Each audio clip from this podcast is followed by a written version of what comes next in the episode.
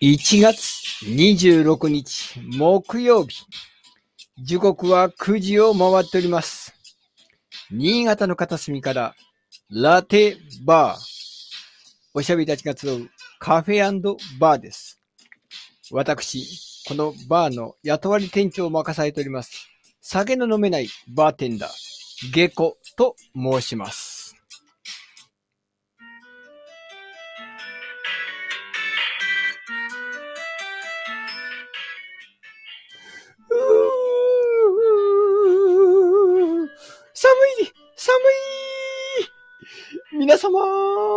様の場所はどうですか？この歴史的寒波、10年ぶり、10年ぶりの寒波？うん。と、散々テレビでやってますけど、今、鴨市は大雪でございます。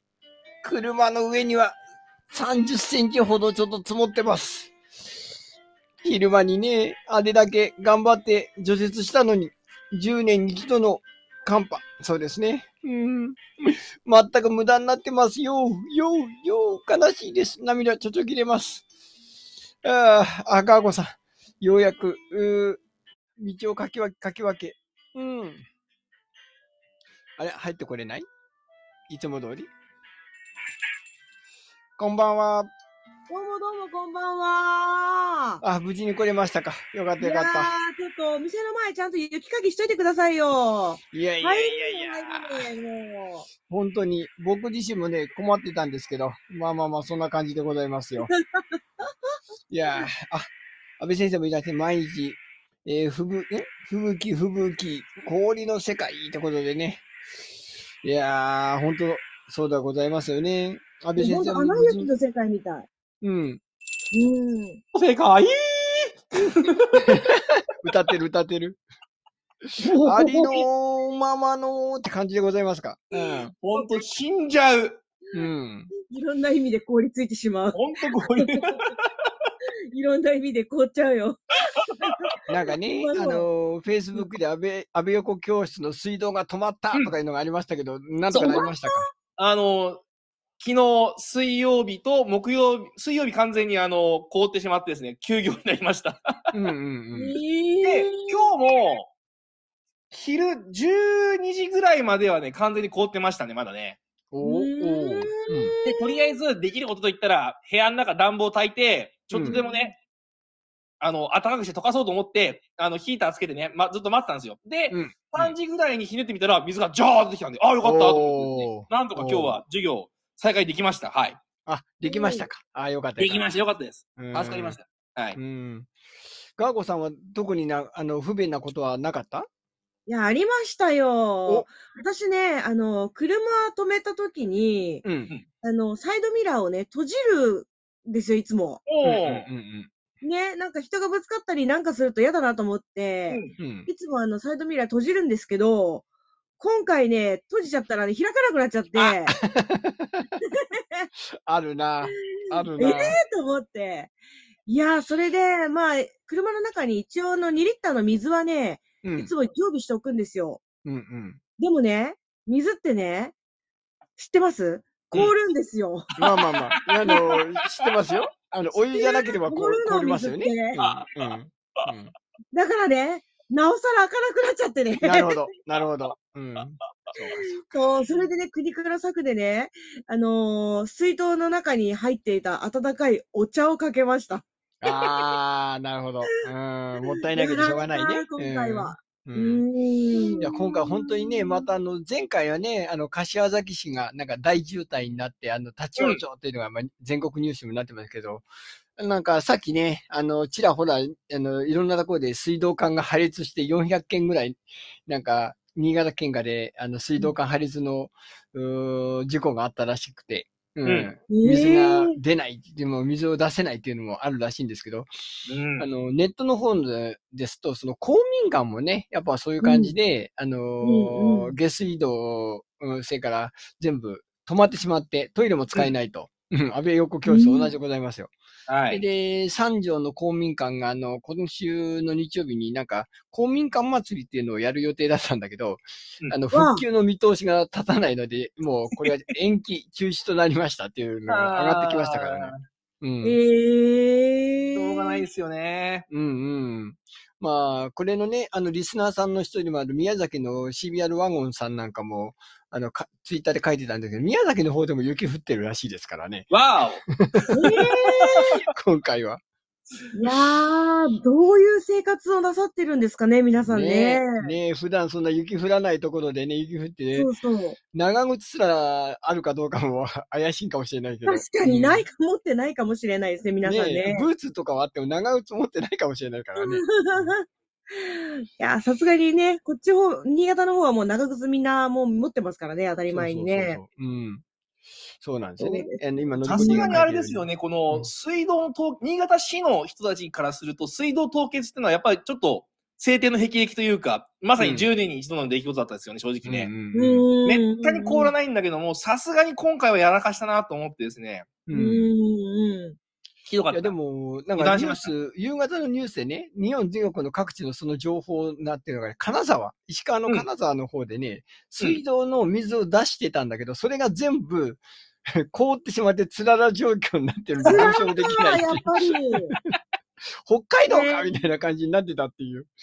へなんーか、長野で氷点下にマイナス24度だったっていうので、なんか記録を更新したらしいですけどね。ないやー長野は日本じゃね もうすごいねっていう。うんかと思いきや、今日昼間僕あの千葉の人とズームで会議してたんですけど、え。うん。もうそっちどうですかって聞いたらピンカンに晴れてますってすんげえ晴れてるらしい。へーまあまあね。山が強いからね。うん。そうそう。今書いてくれてるように、のりこ D がね、外気温がマイナス4度を下回ると、もう水道管がね、あの、凍ってしまって水が出なくなるというのもあるんで、まあ、あの、予報でマイナス4度より下、マイナス5度、6度なる感じだったら、えー水道水とかお風呂場、うん、うん。水洗い場のやつを水をちょっと出しておくと、まあ、凍らなくても、うー助かるっていうことらしいんですけどね。うん。うん。いやー、ちょっと油断しましたね。私も、あの、火曜、あ、火曜日か。火曜日の日、あまりに吹雪だったんで、みんな返したんですよ。はいはい、はい。誰も来ねえし。うん。で、その後俺も油断して、いやー寒いから早く帰ろうと思って、そのまま帰っちゃったんですよね。そこで、どうせ吹雪くんだから水出しときゃよかったのにね、全然もう油断してしまって、まさか凍るとは、ついにも思わなくってですね、そのまま帰っちゃったんですよね。うん大失敗だったうん。だから凍っちゃったんですよ。まあね、本当やっぱ、まあ、飲み物はね、ペットボトルで何とかなるにしても、トイレが流れないとちょっとこれ、そうそうそうそうそうそう。ろ不都合がね、ありますからね。うん。うからに、まあ、一応新潟住んで長いんだけど、やっぱりその水道凍るっていうのは意識の外にあるんだなってのはちょっとね、よやっぱ思いましたね。なるほどね。うんよっぽどないと凍るなと思いましたね。凍らないっていうのは思い込みがあると。まだまだね、その雪、まあ明日は収まりつつあるといえども、この寒さはまあ継続するみたいなんでね、うん。あし明日僕3時半に起きて出勤できるかどうかちょっと微妙でございますけど、皆さんもね、あの、くれぐれも車で出かけるときあのね、滑って、あの、ぶつかってとか、うん今日もなんか、そういう事故のニュースもいっぱいありましたね。お気をつけくださいということでございますな。うんうん。というわけで、えー、雪の話題はああ終了いたしまして、このコーナーに行きましょ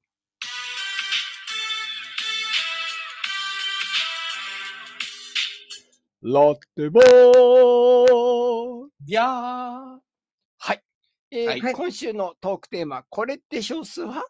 うん。うん自分では当たり前、あるいは多数派だと思っていたのに、え、意外に周り誰もやってないというようなことは皆さんございませんでしょうか？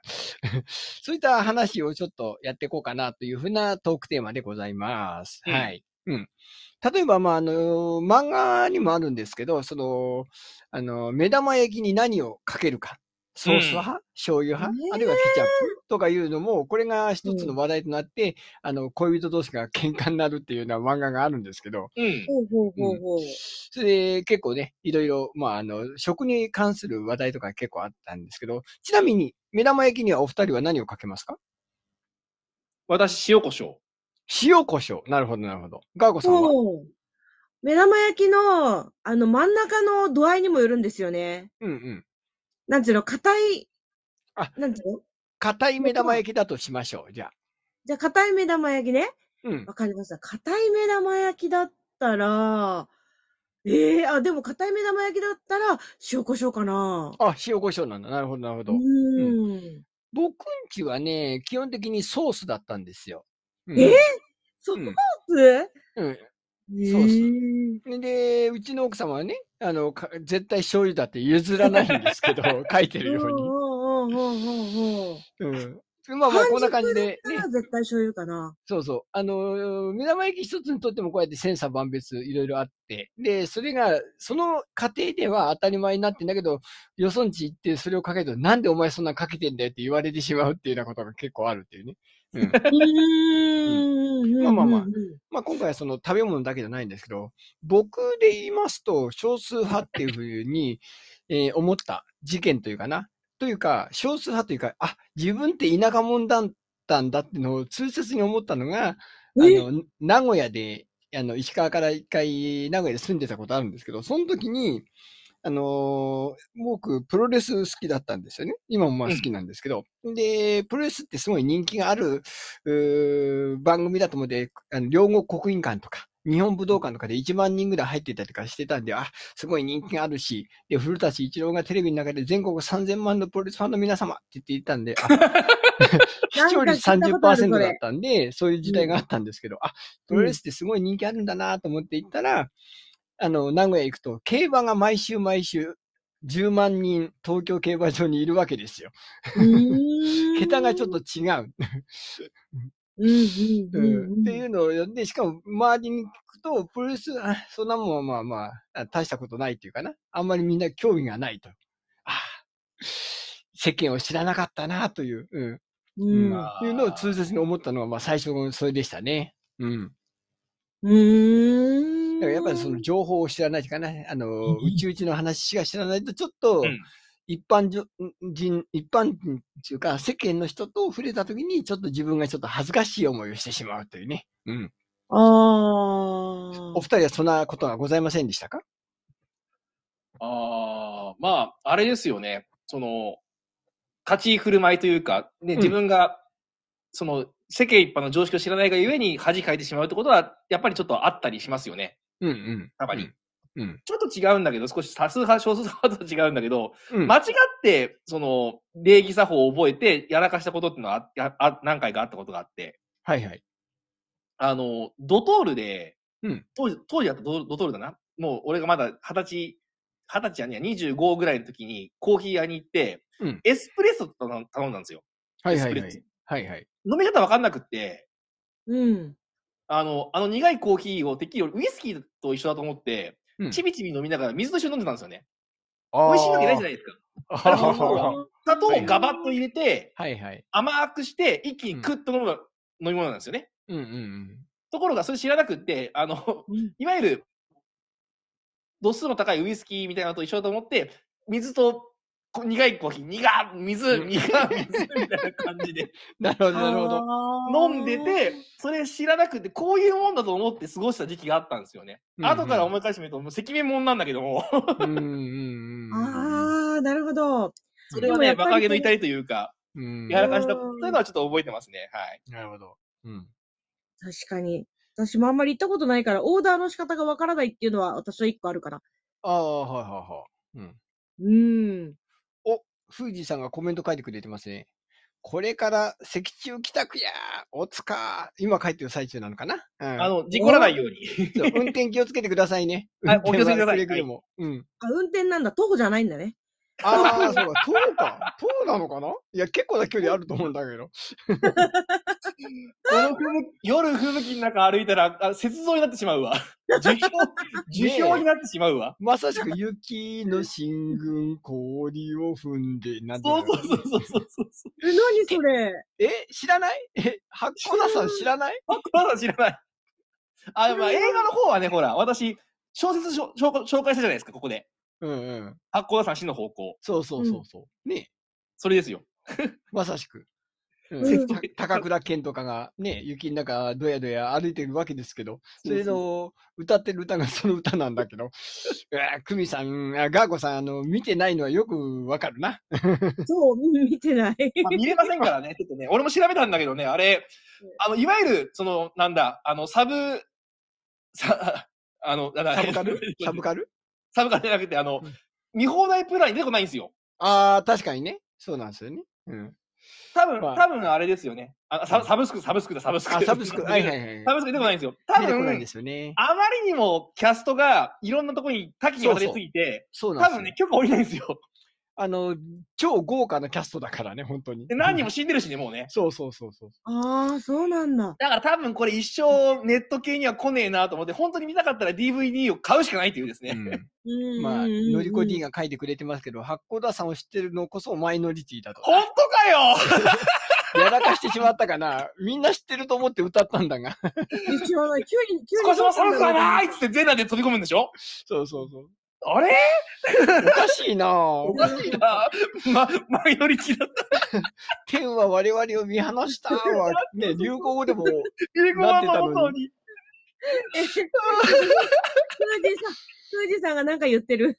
あ、これあ映の、劇中の中のあれでね、低体温症で大量死。あの大量死。そうそう。まあ、簡単に言うと、その、ロシアとの戦争前に練習で山登って寒さに耐えるっていうのをやったんだけど、道を見失ってしまい、迷ってしまい、うん。あの、部隊が全部全滅しちゃうっていう悲しい話なんだけど、ええそう実際にあった話なんですよ。ま、まだ、まだ紹介しましょうかね、今度いやね。今度また紹介しましましょう人事に思えなくなるけど、こんな雪の中で紹介してると。あれは夏に紹介したからよかったんであって、冬に紹介しちゃダメなんですよね。だからうちののりこ D もよく言うんだけど、ホワイトアウトっていうね、小田裕二か、が主役のやつも、もう人事ではないっていうのでね、とても映画を直視できないっていう。しかもなんか、ロケロケの現場が新潟だったらしいから、ますます直視できないっていうことらしいんだけど。うん。まあえーあまあまあ、ちょっと脱線。あ、ホワイトアウトももうマイノリティかな。うん。でも結構いいいい映画だと思うんだけどな、日本の映画の中でも。うん。そうか、これもマイノリティか、やばいな。我々メジャーを目指して喋ってるはずなのに、どんどんマイノリティな話が。八甲田さんは大丈夫だと思うんだけど、まあ。でも今の若い人は分かんないのかな、ひょっとしたらもう、まああの確かに分からないですよ30ね以下ぐらいの人はもうひょっとしえー、たら分かわかんんないかもしれない。ない。わかんないな。おかしいな、かーこさんおかしいな、おかしいな。逆上がりできない世代が30代なわけないと思うんだが。わかんなかった。うん。そうか、そうか。なるほどね。うん、そうか。こういうね、あのーテレビとか映画とか、あるいはまああの芸能人の話題とかが出ると、あら、意外に周り誰も知らないっていうのよくありますよね。うん。ああ、うん。そうですね。うん。特にね、あのー漫画の話とかになると、あ、年取ったなっていうのはよく最近思いますよ。うん。あもう、おっちゃんになると新しい、ほら、情報仕入れないじゃないですか。そうそうそうそう。だから、ドラゴンボールとか、北斗の剣とかの話を振ったら、周りがきょとんとしてるっていう ことが結構あるんだよね。そうそうそう。俺もよくあの教室で、ん？間違ったかな？とか言ってるんだけど、誰も反応しませんから。誰もわかんないっていうね。うん。わかるわけない。そうそう、そういう風になってきてる。やばいなーっていう。うん。ねそうそう。あの辞書にこう、ジーニアス辞典を持ちながら、こう、ん？間違ったかな？ってやるんですよね。んそういうネタなんだけど、まあ、誰もわかんないですね。すいません。誰もわかんない。コアな人は多すぎてよくわからん。うんしかもそれ、あの、北斗の剣のさらに、あの、レアなキャラクターだから。レアだけどないあの、パチスロやってるとね、ああ、アミバが出てくると嬉しいんですけどね。まあいいや。うんそれは まあまあ、そんな感逆にじで、ね。生徒が言ってるネタもだから逆に分かんなかったりしますよね。おうん。ちなみに、その、生徒さんの話題の漫画とか、そういうサブカル的なやつで何が中心なんですか？最近ね、うちの教室なんかブルーロックが流行ってるらしくてね。あなるほど。やっぱあのーワールドカップもあったことだし。そうそうそう。なんか、なんかええエゴ、エゴイストでしたっけ？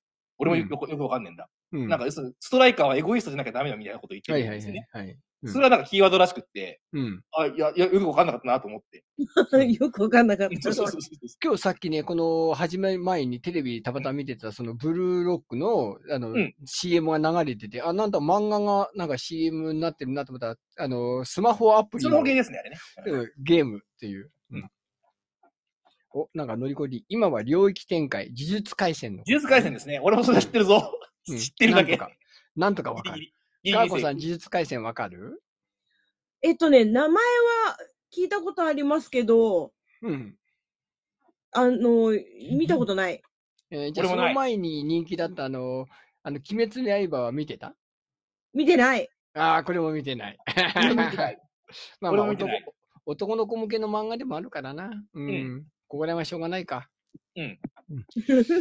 まあ、ね、わ我々、年代がね、あのーちょっと偏ってますんでね。そうあそうそう。の 若い情報を得て、あの、このマイノリティ、あ、少数派かってならないように努力していきましょうということで、今回のオチということにしておきましょう。はい。というわけで、今回のこれって少数派の話題の話でした。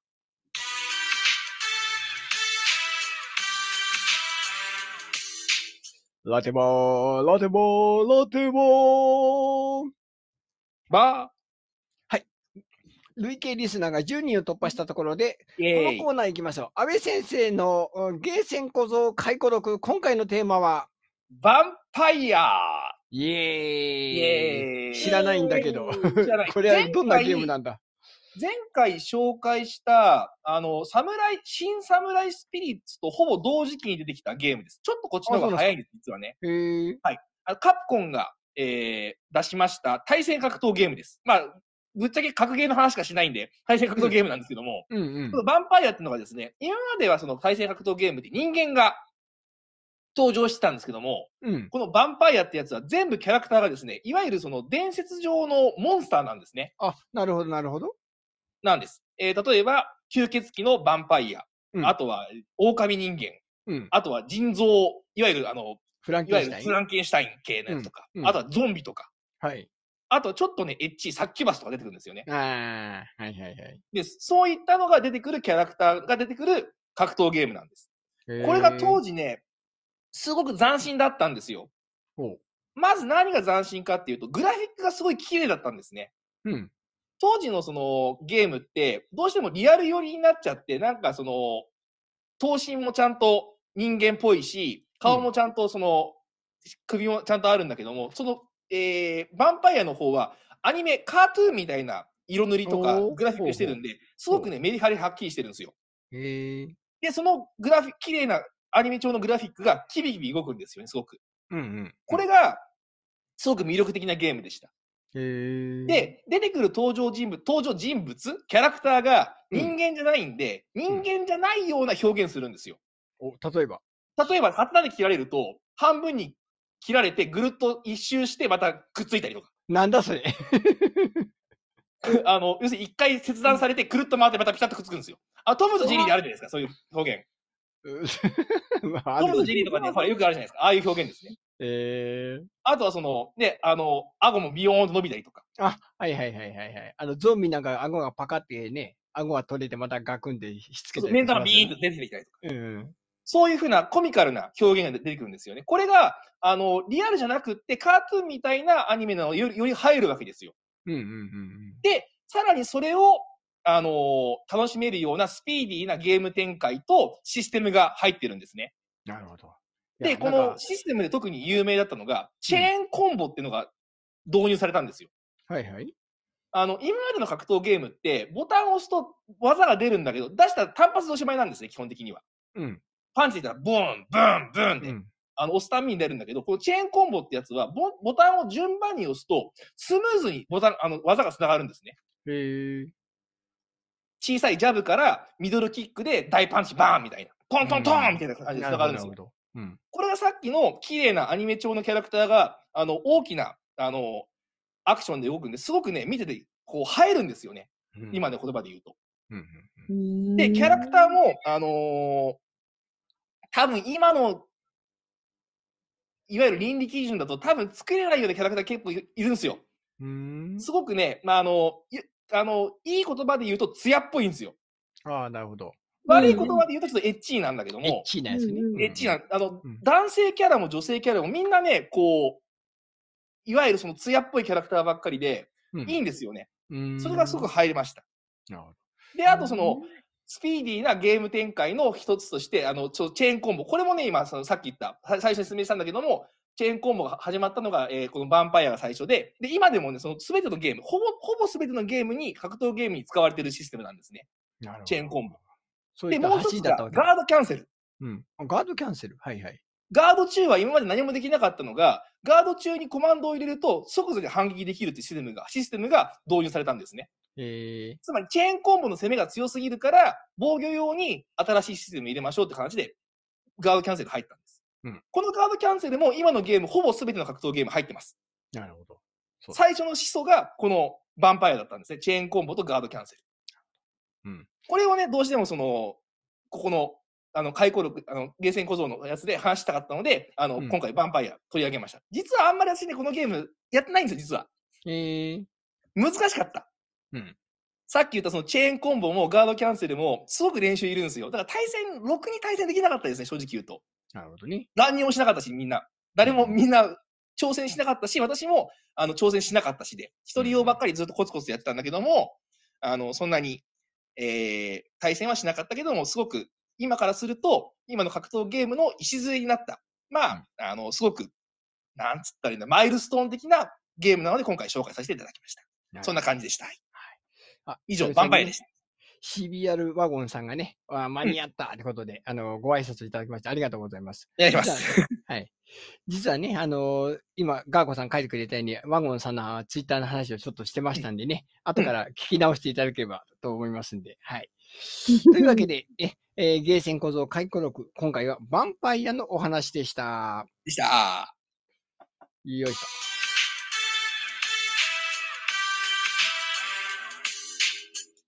ラテバババということでね。いやいやいや、まあそんな感じで、あの、10久々に2桁行きまして、あの、バーっていっぱいハートが押してくれたのはワゴンさんかな？うんうん、うん。ありがとうございます。ね、他にもこ。のタイトル、ないしは、この、うーん、なんかね、えー気になった、あのー話題とかありましたら、そのコメントなどいただけると嬉しいでございますね。うんはい。で、あの、ガーコさん何か宣伝はございますか？あ、宣伝ね、あのーうんちょっとまだね、いろんなところにアップできてはいないんですけど、うん。2月の5日の日曜日なんですが、はいはい。あの、新潟のイオン南の、あの、イベントの、なんですか、スペースか。で、あの、SDGs の、なんか、ちなんだね、あの、イベントがあるんですけど、はいはい。ここで、あの、司会をさせていただくことなんで、へえ。SDGs ちょっと今更ですけど、勉強させていただいてます。なるほど、なるほど。はい。安倍先生は、あの、受験も一応一区切りついていやいう、来週まだですねうん、私立の入試が1件あるんですよ。だからあ今週私立の方かおいでですね。。なるほど。で、えっ、と、模試があって、その次の週が実で、あ、実でなくて、もあのー定期テストです。はい。なるほど。うん。うんはいはい。えっ、と、下校としましては特にね、あの、この、今週はね、大雪のために、あの、教室を2つとももう中止にして、えーしまうぐらいの感じでございますけど、あの、う僕らのイベントではないんですけど、道の駅田上、うん。ここでなんかね、元相撲取りの新潟出身の力士、とん豊山？なんだか、豊野山？なんだっけ？ななんか一日店長やるらしいんで、ちょっと、あの、北区の人ですね。そうそうそうそう。はいはいはいはい。あのーうちからね、車で10分ぐらいのとこなんで、えー、ちょっとまあ、どやどやと見に行けたらいいなと思ってたこの雪なんで、さてどうなるやらっていう感じでございますけど。ねえどうでしょうかね。はい。まあまあ、今日はね、ようやく久々に2桁行って、えー、ワゴンさんも久々にこうやってね、えー元気なところをはい。見れてよかったですね。はいコ。メントありがとうございます。はい。というわけでね、あのー新潟はもう雪真っ最中でございますけど、皆さんもね、えー雪の影響も出るかと思いますけど、何卒、え、あ富士さん、えーコメントでも暇だなーっていう、暇ってな、なんで暇なの？暇なら入ってきなさいよ。ねえ、休んでないね。うん、うん。そういうわけで、皆様、今週もありがとうございました。また来週よろしくお願いします。ではではでは、皆様、お気をつけください。バイバイ。